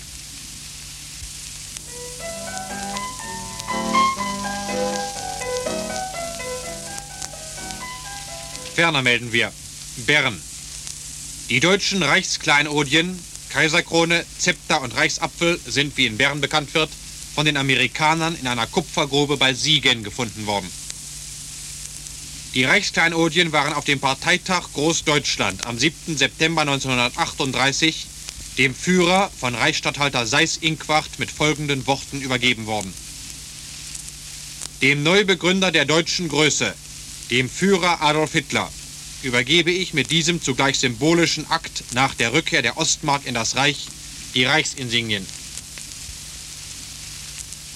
Sankt Margareten. Jeder Trick ist den Parteiflüchtlingen recht, um nur über die Grenze ins Ausland zu gelangen. In der Uniform eines DRK-Helfers versuchte der Reichshandwerksmeister SA-Obergruppenführer Ferdinand Schramm vergeblich an den Schweizer Grenzbeamten vorbeizuschlüpfen. Schramm saß am Steuer eines LKW, der ähnlich hergerichtet war wie die Lastwagen des Internationalen Roten Kreuzes, die in letzter Zeit Lebensmittel für die Kriegsgefangenen im Reich hereingebracht hatten. In der Nähe von Rheineck erschien der deutsche bevollmächtigte Minister in Kroatien, SA-Obergruppenführer Siegfried Kasche, an der Schweizer Grenze, komplett mit kroatischen Ausweispapieren und einem Wagen mit ovalem Schild und roten Buchstaben CD des diplomatischen Korps. Aber auch das half nichts. Gleich vier Parteigrößen, deren Identität noch geheim gehalten wird, ließen sich gar nicht erst auf das peinliche Verhör an der Schweizer Grenze ein und landeten in einem Flugzeug der Luftwaffe in Luzern. Sie durften aber schon in den nächsten Tagen die Reise wieder in umgekehrter Richtung antreten, wie es dem früheren deutschen Gesandten in Vichy, Krug zur Nidda, schon passiert ist. Krug zur Nidda gelangte vor wenigen Tagen unter dem Vorwand in die Schweiz, er wolle mit dem Internationalen Roten Kreuz in Genf verhandeln. Ein Antrag auf Verlängerung seiner Aufenthaltserlaubnis auf unbestimmte Zeit wurde aber abgelehnt. Jetzt hat ihn eine Schweizer Wache an die Reichsgrenze befördert. Frau Gauleiter Wagner, die ebenfalls vergeblich um Einlass in die Schweiz nachsuchte, ist jetzt in Konstanz von den Franzosen verhaftet worden. Gauleiter Wagner, Baden-Elsass, der seine Frau im Stich gelassen hat, ist spurlos verschwunden.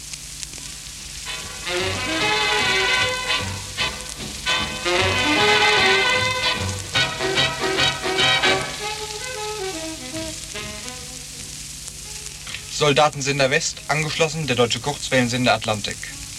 Das waren die Nachrichten unseres drahtlosen Dienstes. Im späteren Verlauf unser Kameradschaftsdienst für die Angehörigen des Heeres im Westen und in Norwegen. Unser nächster Hauptnachrichtendienst folgt um 22.40 Uhr. Und jetzt weiter Tanzmusik.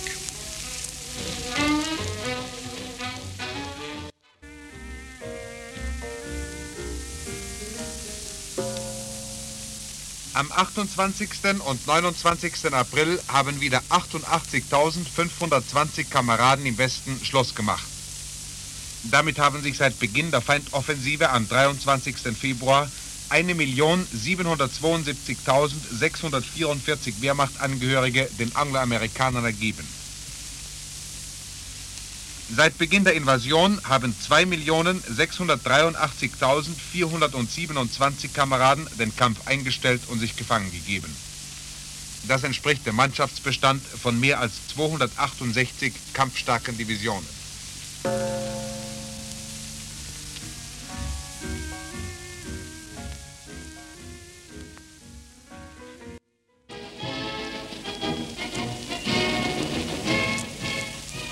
Wir geben Nachrichten für die Kameraden des Heeres.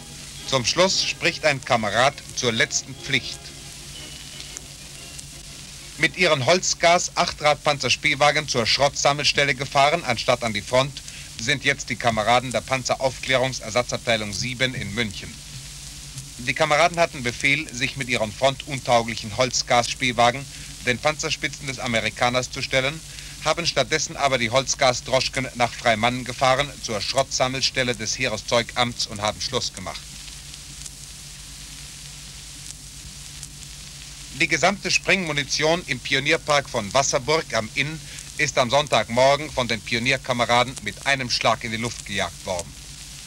Damit haben die Kameraden den NS-Sprengfanatikern der Partei jede Möglichkeit genommen, in letzter Minute noch Bauten und städtische Werke von Wasserburg und Rosenheim zu zerstören. Allen Feuer zeigen den vielen Wehrmachtflüchtlingen in den bayerischen Bergen, dass sie jetzt wieder in ihre Dörfer und Städte zurückkommen können. In Mittenwald haben die Kameraden, die mit begrenzten Stöcken von den Bergen kamen, mit den Gebirgsjägern des Standorts gemeinsame Sache gemacht und in der Stadt jede Zerstörung und jeden Versuch zum Widerstand beim Anrücken der Amerikaner verhindert. Daher ist in Mittenwald, als es übergeben wurde, nicht einmal eine Fensterscheibe kaputt gegangen. Um jetzt beim Ende der Feindseligkeiten auch gleich aufs Land zu kommen, zur Sicherstellung unserer Ernte, haben die Kameraden aus landwirtschaftlichen Berufen schon vorgesorgt. Sie umrahmen die Berufsangabe im Soldbuch, Landwirt, Schweizer, Traktorenfahrer und so dick mit Rot, damit sie bei der Arbeitseinteilung auch sofort an den richtigen Platz kommen. So wie in Dänemark alle Kameraden vom Heer darauf warten, dass die Kapitulationsverhandlungen von Generalfeldmarschall Busch und Generaloberst Lindemann bald zum Abschluss kommen, genauso warten jetzt die Kameraden in Norwegen, dass die Verhandlungen ihres Befehlshabers, General der Infanterie Hans Böhme, erfolgreich sind. Die Kameraden stehen bereits Gewehr bei Fuß. In ein paar Augenblicken spricht ein Kamerad zur letzten Pflicht.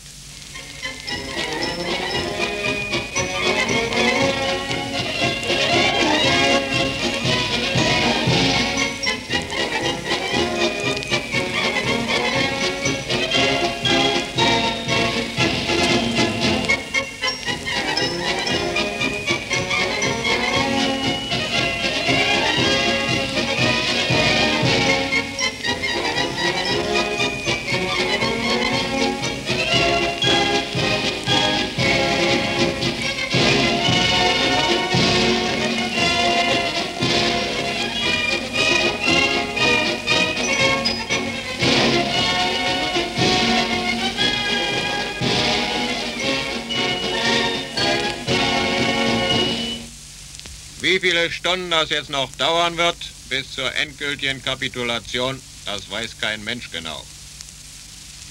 Aber so viel weiß jeder. In den paar Stunden werden keine Dummheiten mehr gemacht und keine mehr geduldet. Kein militärischer Vorgesetzter und erst recht kein SS- oder Parteibulle hat mehr ein Recht über das Leben irgendeines Soldaten oder Volkssturmmannes. Noch das Recht, irgendwas zerstören zu lassen, was nicht ihm gehört, sondern dem deutschen Volk. Und kein Soldat und Volkssturmmann hat mehr das Recht oder gar die Pflicht, sein Leben wegzuschmeißen. Denn sein Leben, seine Arbeitskraft und sein Verstandskasten, die gehören von jetzt ab ausschließlich wieder ihm und seinem Vaterland. Und das ist wichtig, dass das jeder weiß, denn einstweilen ist ja immer noch Kriegszustand. Und er wird von unverantwortlichen Elementen ausgenutzt, von Leuten, die nichts mehr zu verlieren haben, die das Wort Frieden nicht hören können, weil sie Angst haben vor dem, was sie im Kriege angestellt haben, und von berufsmäßigen Killern, die sich fünf Jahre lang mit Blut besoffen haben. Von denen wird der Zustand ausgenutzt, um Kameraden noch zu irgendwelchen Wahnsinnstaten zu verleiten. Bei denen, die ihr Leben aufs Spiel setzen sollen, damit noch mehr von Deutschland in Scherben geht, wie schon in Scherben ist. Aber die Leute, die sowas versuchen, die haben nicht die geringste Autorität mehr von oben. Denn ein oben, das gibt's nicht mehr. Da werden nur noch Legenden gemacht. Von Führern, die in Berlin schnell noch den Heldentod sterben. Von Reichsmarschällen mit Herzkrämpfen, die Ämter aufgeben, die sie gar nicht mehr haben. Ob die überhaupt noch leben oder schon längst umgelegt sind von ihren eigenen Leuten oder von ihren Rivalen.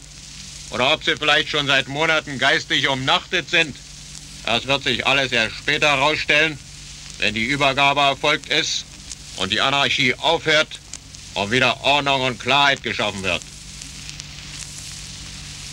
Man kann nur hoffen, dass Herr Himmler sich beeilt und so kapituliert, wie es von ihm verlangt wird, damit die Übergabe endlich angenommen werden kann vom Gegner und das Chaos aufhört, was jetzt herrscht. Bis dahin, da gilt wie gesagt der alte Grundsatz des Soldaten, mehr denn je. Der gute Soldat ist der, der immer in Deckung ist. Wenn jeder den Grundsatz befolgt, dann kann er gar nicht erst in Verlegenheit geraten, was anzurichten, was er nachher bereut oder womöglich gar nicht mehr bereuen kann. Wie jeder in Deckung geht, das muss er für sich allein entscheiden. Das hat er ja in fünf Jahren Krieg gelernt. Störende Elemente, Anarchisten, Sprengkünstler, Stützpunktfanatiker, die müssen jetzt zum Schweigen gebracht werden. Genauso wie die Goldfasanen seit Tagen im ganzen Reich zum Schweigen gebracht werden. Das sind die letzten Kugeln, die in diesem Kriege noch einen Zweck haben. Und wenn die verschossen sind, dann muss alles mit anfassen und den Sauhaufen, den die Partei uns hinterlassen hat, so schnell wie möglich und so gut wie möglich aufräumen. Damit das Leben weitergeht und wir nicht an den Folgen der jetzigen Anarchie zugrunde gehen.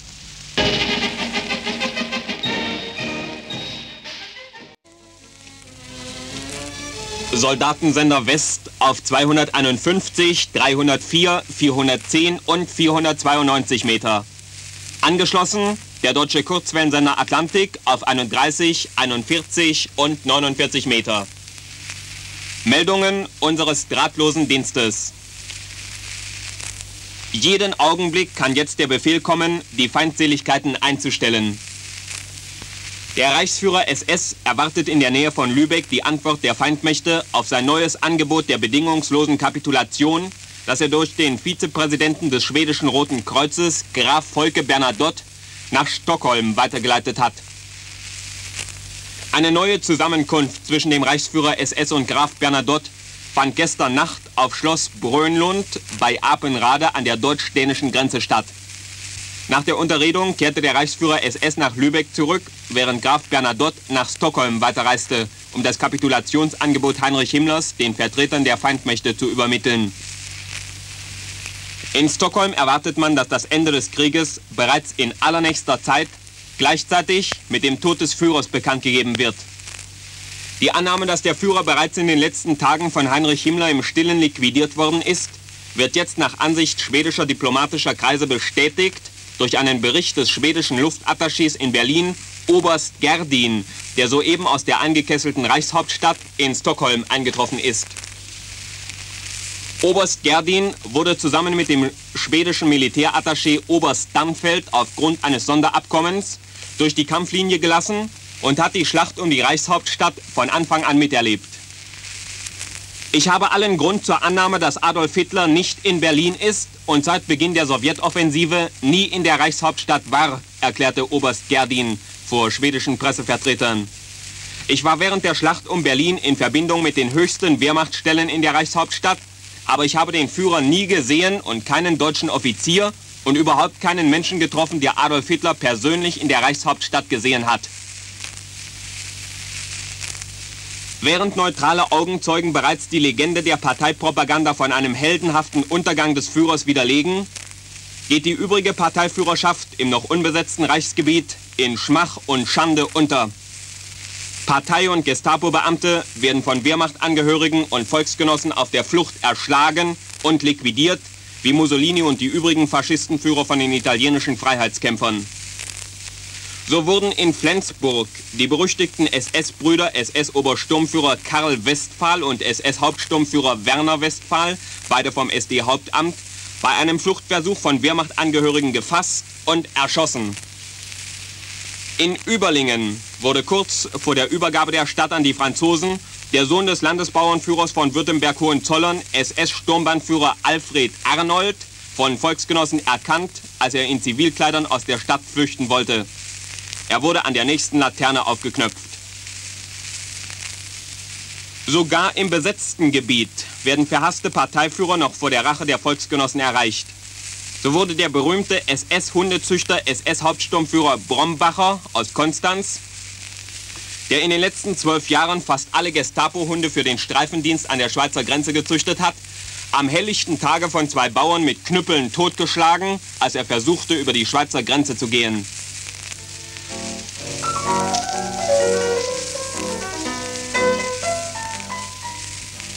Vom Endkampf in der Reichshauptstadt.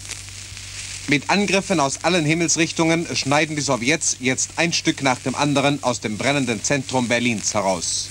Der Potsdamer Platz, an dem noch zwei Bunker aushalten, ist eingeschlossen. Einer der beiden Flaktürme am Zoo krachte heute zusammen, nachdem Sowjetpioniere eine Sprengladung angebracht hatten und den Flakturm mit Samtverteidigern hochgehen ließen. Der andere wird von Flammenwerferpanzern angegriffen. Der Lustgarten, der Bahnhof Friedrichstraße und die Stützpunkte an der Lindenstraße sind verloren. Gekämpft wird noch am Spittelmarkt, am Kaiserhof und unter den Linden sowie um die Tiefbunker in der Tiergarten- und Bändlerstraße. Zwischen Kochstraße und Hausvogteiplatz wehen weiße Fahnen auf zahlreichen Stützpunkten, die den Kampf eingestellt haben. In den Vormittagsstunden flackerte der Todeskampf in Berlin noch einmal zum Großkampf auf, als die Führung einen letzten Versuch machte, eine zusammenhängende Abwehr rund um das Regierungsviertel herzustellen und alle verfügbaren Einheiten zum Gegenangriff vorschickte. Der Versuch brach zusammen. Tausende von Hitlerjungen rannten am Bülowplatz in das MG- und Raketenfeuer der Sowjets und wurden niedergemäht. Die Reste ergaben sich. Zahlreiche MG-Nester fielen in den letzten 24 Stunden aus, als die brennenden Mauerreste über ihnen zusammenbrachen und die Verteidiger unter sich begruben. Aus Munitions- und Lebensmittelmangel müssen immer mehr Stützpunkte den Widerstand einstellen. Munitionsbehälter, die in der vergangenen Nacht wieder von vereinzelten Flugzeugen der Luftwaffe abgeworfen wurden, fielen zum größten Teil hinter die, hinter die feindlichen Linien. Andere explodierten, sobald sie in die brennenden Straßen hineinfielen. In vielen Kellern ersticken Verteidiger und schutzsuchende Frauen im beizenden Rauch. Viele Kameraden brachen vor Durst zusammen. Die letzten Nachrichten über den Zusammenbruch an allen anderen Frontabschnitten, die von Lautsprecherbatterien der Sowjets verkündet werden, bewegen immer mehr Kameraden, den sinnlosen Kampf einzustellen. Berliner Frauen, die in der Nacht zuvor in die sowjetischen Linien entkommen sind, fordern mit Lautsprecher ihre Söhne in der Hitlerjugend und ihre Männer in Wehrmacht und Volkssturm auf, die Gewehre umzudrehen, um die Kriegsverlängerer auszuschalten und Schluss zu machen. Vom Endkampf im übrigen Reich. In den letzten Stunden des Krieges haben auch die Kameraden an den meisten Kampfabschnitten in Bayern Schluss gemacht und große Gebiete kampflos dem Feind überlassen, der so rasch vorstößt, wie seine Panzer ihn tragen. Während in München noch vereinzelte SS-Stützpunkte aushalten, rollt ringsherum die Front in immer rascherem Tempo weiter. Dachau, Freising und Landshut sind gefallen. Der Feind ist an vielen Stellen über die Isar. Südlich München sind Oberammergau, Garmisch-Partenkirchen und Mittenwald schon besetzt. Und feindliche Gebirgstruppen wurden zuletzt nur 30 Kilometer von Innsbruck gemeldet. Städte und Dörfer sind weiß mit Fahnen. Die Parteiführer geflüchtet, verhaftet oder totgeschlagen. Den herannahenden Feindtruppen weit voran besetzen bayerische Freiheitskämpfer Brücken, Kraftwerke und Industrieanlagen und verhindern sinnlose Zerstörungen. Im Bodenseeraum ist das gleiche Bild. Die Franzosen haben rasch nacheinander Ravensburg, Friedrichshafen und Lindau besetzt, rücken im Tal der Iller in die Allgäuer Alpen und sind unweit Bregenz in Vorarlberg eingedrungen. In Bregenz selbst sieht man kaum mehr Uniformen. Im Protektorat ging Mährisch-Ostrau verloren und die Sowjets dringen auf Olmütz vor. Auch im Norden des Rumpfreichs ist die Lage nicht viel anders. Engländer und Amerikaner haben oberhalb von Lauenburg an neuer Stelle die Elbe überquert und bringen über zwei Brücken laufend Truppen und Material über den Fluss für den letzten Vorstoß nach Hamburg und Lübeck. Sie sind nur 150 Kilometer von den Sowjetkolonnen entfernt, die schon mitten durch die mecklenburgische Seenplatte auf Rostock vorstoßen. Greifswald und Neustrelitz sind schon gefallen. Die Kameraden im norddeutschen Kampfraum, die dem Hauptquartier des Reichsführers SS in Lübeck am nächsten sind, rechnen damit, als erste die Meldung zu erhalten, dass Schluss ist mit dem Krieg.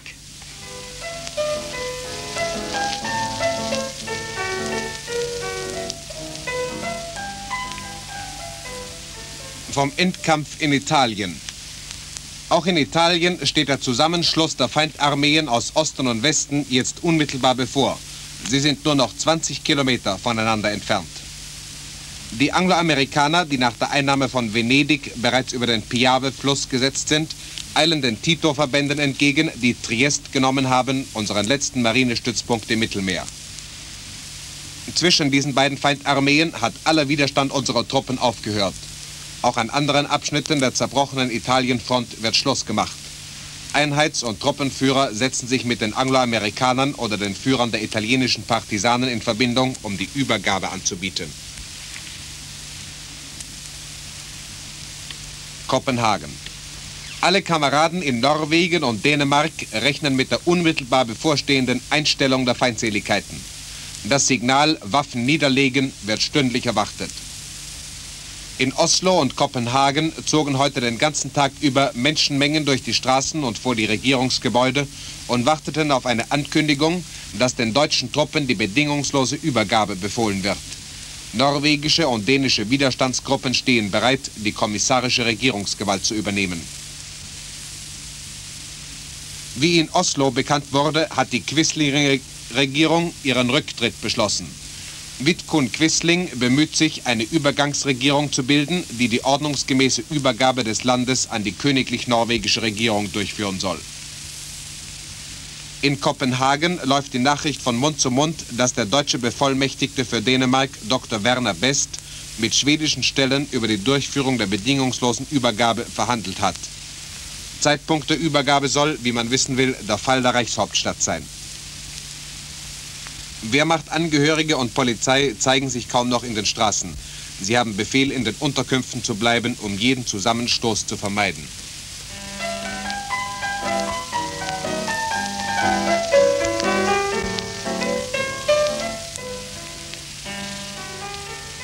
Ferner melden wir Bern. Die deutschen Reichskleinodigen, Kaiserkrone, Zepter und Reichsapfel sind, wie in Bern bekannt wird, von den Amerikanern in einer Kupfergrube bei Siegen gefunden worden.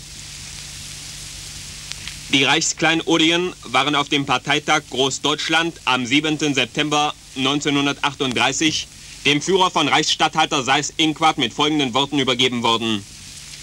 Dem neue Begründer der deutschen Größe, dem Führer Adolf Hitler, übergebe ich mit diesem zugleich symbolischen Akt nach der Rückkehr der Ostmark in das Reich die Reichsinsignien. St. Margareten. Jeder Trick ist den Parteiflüchtlingen recht, um nur über die Grenze ins Ausland zu gelangen. In der Uniform eines DRK-Helfers versuchte der Reichshandwerksmeister SA-Obergruppenführer Ferdinand Schramm vergeblich an den Schweizer Grenzbeamten vorbeizuschlüpfen. Schramm saß am Steuer eines LKWs, der ähnlich hergerichtet war wie die Lastwagen des Internationalen Roten Kreuzes, die in letzter Zeit Lebensmittel für die Kriegsgefangenen im Reich hereingebracht hatten. In der Nähe von Rheineck erschien der deutsche bevollmächtigte Minister in Kroatien, SA-Obergruppenführer Siegfried Kasche, an der Schweizer Grenze komplett mit kroatischen Ausweispapieren und einem Wagen mit ovalen Schild und roten Buchstaben CD des diplomatischen Kurs aber auch das half nichts. Gleich vier Parteigrößen, deren Identität noch geheim gehalten wird, ließen sich gar nicht erst auf das peinliche Verhör an der Grenze ein und landeten in einem Flugzeug der Luftwaffe in Luzern. Sie dürften aber schon in den nächsten Tagen die Reise wieder in umgekehrter Richtung antreten, wie es dem früheren deutschen Gesandten in Vichy, Krug zu Nidda, schon passiert ist. Krug zu Nidda gelangte vor wenigen Tagen unter dem Vorwand in die Schweiz, er wolle mit dem Internationalen Roten Kreuz in Genf verhandeln. Ein Antrag auf Verlängerung seiner Aufenthaltserlaubnis auf unbestimmte Zeit wurde aber abgelehnt. Jetzt hat ihn eine Schweizer Wache an die Reichsgrenze befördert. Frau Gauleiter Wagner, die ebenfalls vergeblich um Einlass in die Schweiz nachsuchte, ist jetzt in Konstanz von den Franzosen verhaftet worden. Gauleiter Wagner Baden-Elsass, der seine Frau im Stich gelassen hat, ist spurlos verschwunden. Soeben wird noch aus Berchtesgaden gemeldet. Unsere letzten Widerstandsnester in München haben den Kampf eingestellt. Die ganze Hauptstadt der Bewegung ist in Feindeshand.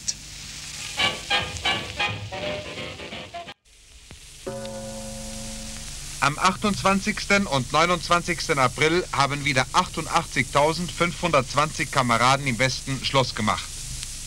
Damit haben sich seit Beginn der Feindoffensive am 23. Februar 1.772.644 Wehrmachtsangehörige den Angloamerikanern ergeben.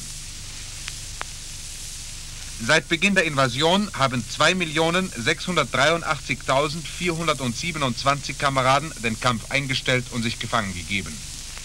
Das entspricht dem Mannschaftsbestand von mehr als 268 kampfstarken Divisionen.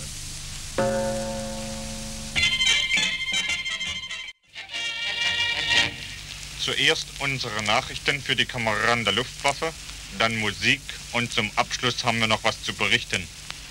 Meldungen über den Luftkrieg selbst bringen wir in unserem Hauptnachrichtendienst. Nachdem jetzt wegen Spritmangel so gut wie nicht mehr geflogen wird und auch kein Nachschub an neuen Maschinen mehr ist, da es so gut wie keine unbesetzten Herstellerwerke in der Heimat mehr gibt, geben wir heute eine Übersicht über die Verluste der Luftwaffe. Danach gingen laut OKL in den fünfeinhalb Kriegsjahren verloren 132.318 Maschinen aller Typen und 197.218 Kameraden vom fliegenden Personal. Davon allein 58.764 Flugzeugführer. An höheren Auszeichnungen wurden in der Luftwaffe verliehen 3.245 Mal das Ritterkreuz, Davon wurden 2400 nach dem Tode verliehen. 560 mal das Eichenlaub, 78 mal die Schwerter, 12 mal die Brillanten und einmal das goldene Eichenlaub zu den Brillanten. Was zurzeit noch einsatzfähig und flugklar ist an Kameraden der Luftwaffe und Maschinen, kann zurzeit nicht gesagt werden. Denn erstens besteht zurzeit keine Verbindung mehr mit den restlichen Staffeln und zweitens kann nicht gesagt werden, wie viele Kameraden von der Luftwaffe sich jetzt an jedem Tag mit ihren Maschinen absetzen und einfach auf eigene Faust Schluss machen. Nach den letzten Meldungen aus dem neutralen Ausland und besetztem Heimatgebiet geht das Schlussmachen auf eigene Faust seit den letzten Wochen am laufenden Band. Das waren unsere Nachrichten für die Kameraden der Luftwaffe und in einigen Augenblicken noch ein Wort an die Luftwaffenkameraden.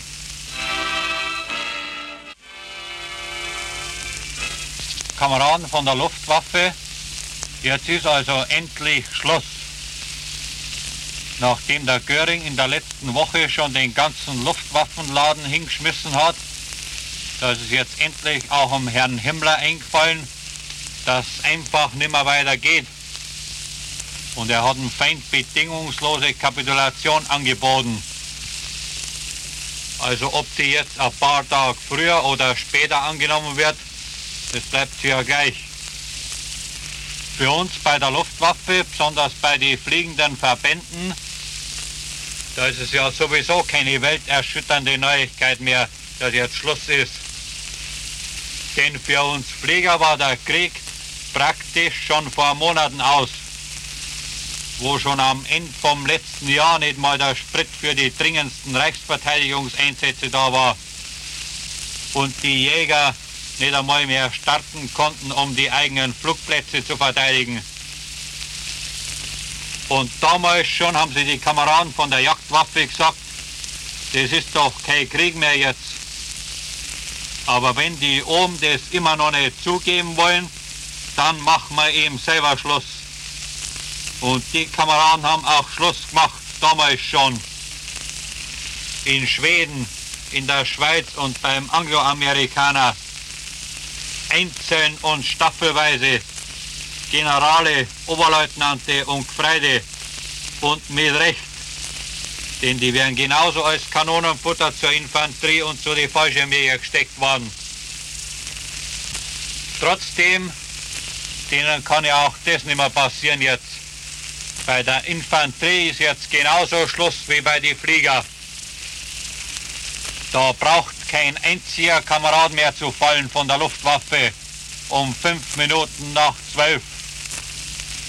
In den sechs Jahren Krieg, da sind ein paar hunderttausend Fliegerkameraden gefallen für nichts und wieder nichts.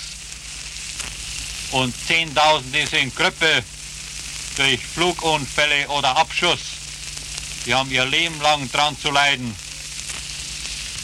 Und die anderen, die lebend aus dem Krieg rauskommen, die werden zwar nicht mehr fliegen können, aber die wird das Vaterland dringend brauchen zum Wiederaufbau von der zerstörten Heimat. Das werden zwar schwere Jahre sein am Anfang, aber wenigstens hat die sinnlose Abschlachterei von Menschen endlich ein Ende. Und die muss für jeden von der Luftwaffe schon ab sofort ein Ende haben. Noch bevor das Signal das ganze Halt geblasen wird.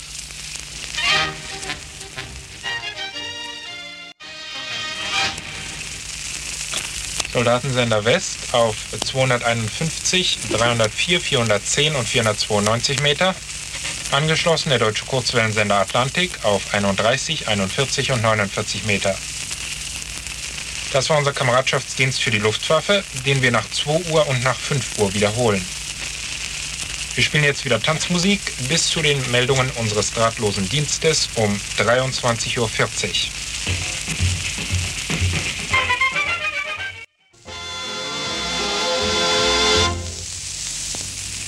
Soldatensender West auf 251, 304, 410 und 492 Meter. Angeschlossen der deutsche Kurzwellensender Atlantik auf 31, 41 und 49 Meter. Meldungen unseres drahtlosen Dienstes. Jeden Augenblick kann jetzt der Befehl kommen, die Feindseligkeiten einzustellen. Der Reichsführer SS erwartet in der Nähe von Lübeck die Antwort der Feindmächte auf sein neues Angebot der bedingungslosen Kapitulation, das er durch den Vizepräsidenten des schwedischen Roten Kreuzes, Graf Volke Bernadotte, nach Stockholm weitergeleitet hat. Eine neue Zusammenkunft zwischen dem Reichsführer SS und Graf Bernadotte fand in der Nacht zum Montag auf Schloss Brönlund bei Apenrade in der deutsch-dänischen Grenze statt. Nach der Unterredung kehrte der Reichsführer SS nach Lübeck zurück, während Graf Bernadotte nach Stockholm weiterreiste, um das Kapitulationsangebot Heinrich Himmlers den Vertretern der Feindmächte zu übermitteln. In Stockholm erwartet man, dass das Ende des Krieges bereits in allernächster Zeit gleichzeitig mit dem Tod des Führers bekannt gegeben wird. Die Annahme, dass der Führer bereits in den letzten Tagen von Heinrich Himmler im Stillen liquidiert worden ist, wird jetzt nach Ansicht schwedischer diplomatischer Kreise bestätigt durch einen Bericht des schwedischen Luftattachés in Berlin, Oberst Gerdin, der soeben aus der eingekesselten Reichshauptstadt in Stockholm eingetroffen ist. Oberst Gerdin wurde zusammen mit dem schwedischen Militärattaché Oberst Danfeld aufgrund eines Sonderabkommens durch die Kampflinie gelassen und hat die Schlacht um die Reichshauptstadt von Anfang an miterlebt. Ich habe allen Grund zur Annahme, dass Adolf Hitler nicht in Berlin ist und seit Beginn der Sowjetoffensive nie in der Reichshauptstadt war, erklärte Oberst Gerdin vor schwedischen Pressevertretern. Ich war während der Schlacht um Berlin in Verbindung mit den höchsten Wehrmachtstellen in der Reichshauptstadt, aber ich habe den Führer nie gesehen und keinen deutschen Offizier und überhaupt keinen Menschen getroffen, der Adolf Hitler persönlich in der Reichshauptstadt gesehen hat. Während neutrale Augenzeugen bereits die Legende der Parteipropaganda von einem heldenhaften Untergang des Führers widerlegen, geht die übrige Parteiführerschaft im noch unbesetzten Reichsgebiet in Schmach und Schande unter. Partei- und Gestapo-Beamte werden von Wehrmachtangehörigen und Volksgenossen auf der Flucht erschlagen und liquidiert, wie Mussolini und die übrigen Faschistenführer von den italienischen Freiheitskämpfern. So wurden in Flensburg Die berüchtigten SS-Brüder SS-Obersturmführer Karl Westphal und SS-Hauptsturmführer Werner Westphal, beide vom SD-Hauptamt, bei einem Fluchtversuch von Wehrmachtangehörigen gefasst und erschossen. In Überlingen wurde kurz vor der Übergabe der Stadt an die Franzosen der Sohn des Landesbauernführers von Württemberg-Hohenzollern, SS-Sturmbannführer Alfred Arnold, von Volksgenossen erkannt, als er in Zivilkleidern aus der Stadt flüchten wollte. Er wurde an der nächsten Laterne aufgeknüpft. Sogar im besetzten Gebiet werden verhasste Parteiführer noch von der Rache der Volksgenossen erreicht. So wurde der berühmte SS-Hundezüchter, SS-Hauptsturmführer Brombacher aus Konstanz, der in den letzten zwölf Jahren fast alle Gestapo-Hunde für den Streifendienst an der Schweizer Grenze gezüchtet hat, am helllichten Tage von zwei Bauern mit Knüppeln totgeschlagen, als er versuchte, über die Schweizer Grenze zu gehen.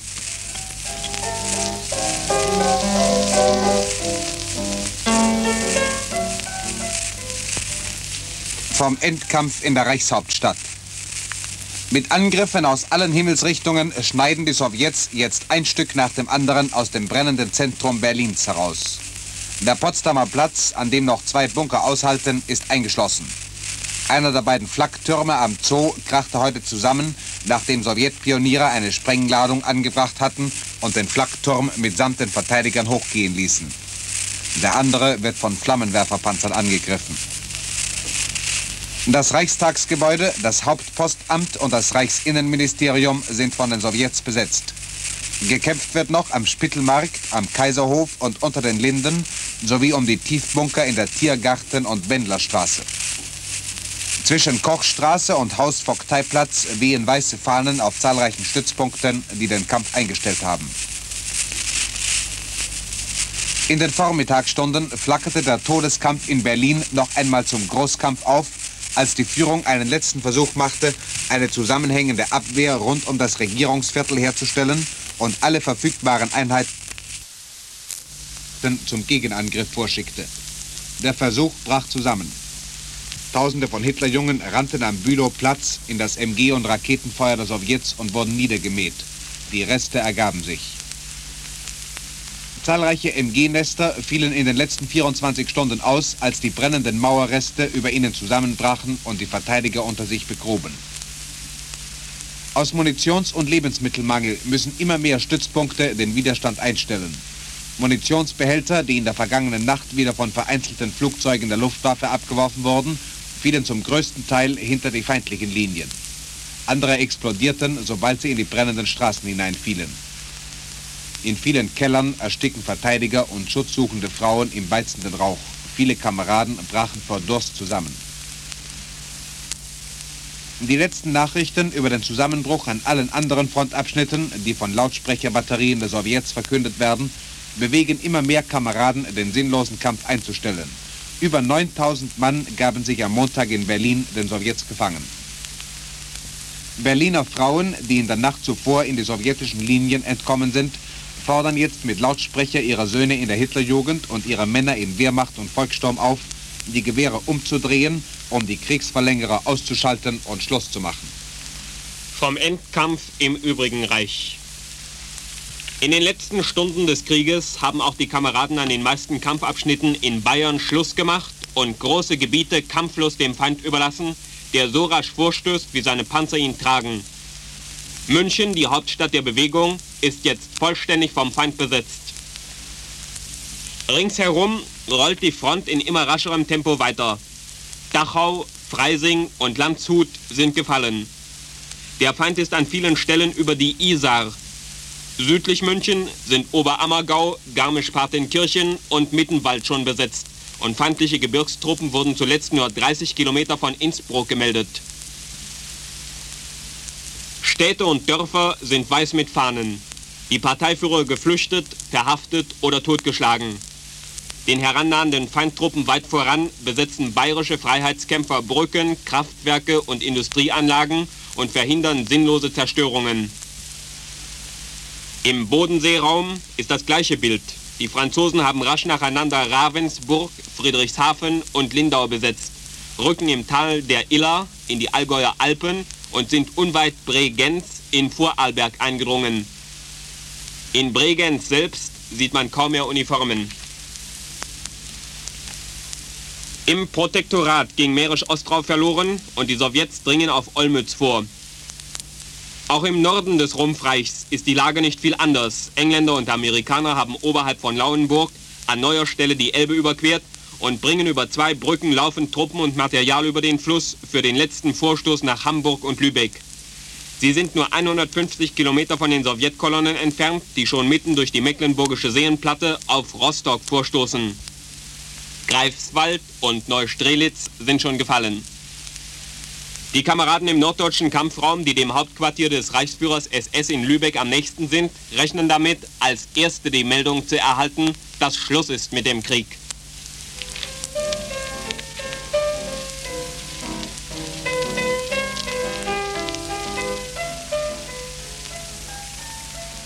Vom Endkampf in Italien. Auch in Italien steht der Zusammenschluss der Feindarmeen aus Osten und Westen jetzt unmittelbar bevor. Sie sind nur noch 20 Kilometer voneinander entfernt. Die Angloamerikaner, die nach der Einnahme von Venedig bereits über den Piave-Fluss gesetzt sind, eilen den Tito-Verbänden entgegen, die Triest genommen haben, unseren letzten Marinestützpunkt im Mittelmeer. Zwischen diesen beiden Feindarmeen hat aller Widerstand unserer Truppen aufgehört. Auch an den anderen Abschnitten der zerbrochenen Italienfront wird Schluss gemacht. Einheits- und Truppenführer setzten sich mit den Angloamerikanern oder den Führern der italienischen Partisanen in Verbindung, um die Übergabe anzubieten. Kopenhagen. Alle Kameraden in Norwegen und Dänemark rechnen mit der unmittelbar bevorstehenden Einstellung der Feindseligkeiten. Das Signal Waffen niederlegen wird stündlich erwartet. In Oslo und Kopenhagen zogen den ganzen Montag über Menschenmengen durch die Straßen und vor die Regierungsgebäude und warteten auf eine Ankündigung, dass den deutschen Truppen die bedingungslose Übergabe befohlen wird. Norwegische und dänische Widerstandsgruppen stehen bereit, die kommissarische Regierungsgewalt zu übernehmen. Wie in Oslo bekannt wurde, hat die Quisling-Regierung ihren Rücktritt beschlossen. Vidkun Quisling bemüht sich, eine Übergangsregierung zu bilden, die die ordnungsgemäße Übergabe des Landes an die königlich-norwegische Regierung durchführen soll. In Kopenhagen läuft die Nachricht von Mund zu Mund, dass der deutsche Bevollmächtigte für Dänemark, Dr. Werner Best, mit schwedischen Stellen über die Durchführung der bedingungslosen Übergabe verhandelt hat. Zeitpunkt der Übergabe soll, wie man wissen will, der Fall der Reichshauptstadt sein. Wehrmachtangehörige und Polizei zeigen sich kaum noch in den Straßen. Sie haben Befehl, in den Unterkünften zu bleiben, um jeden Zusammenstoß zu vermeiden.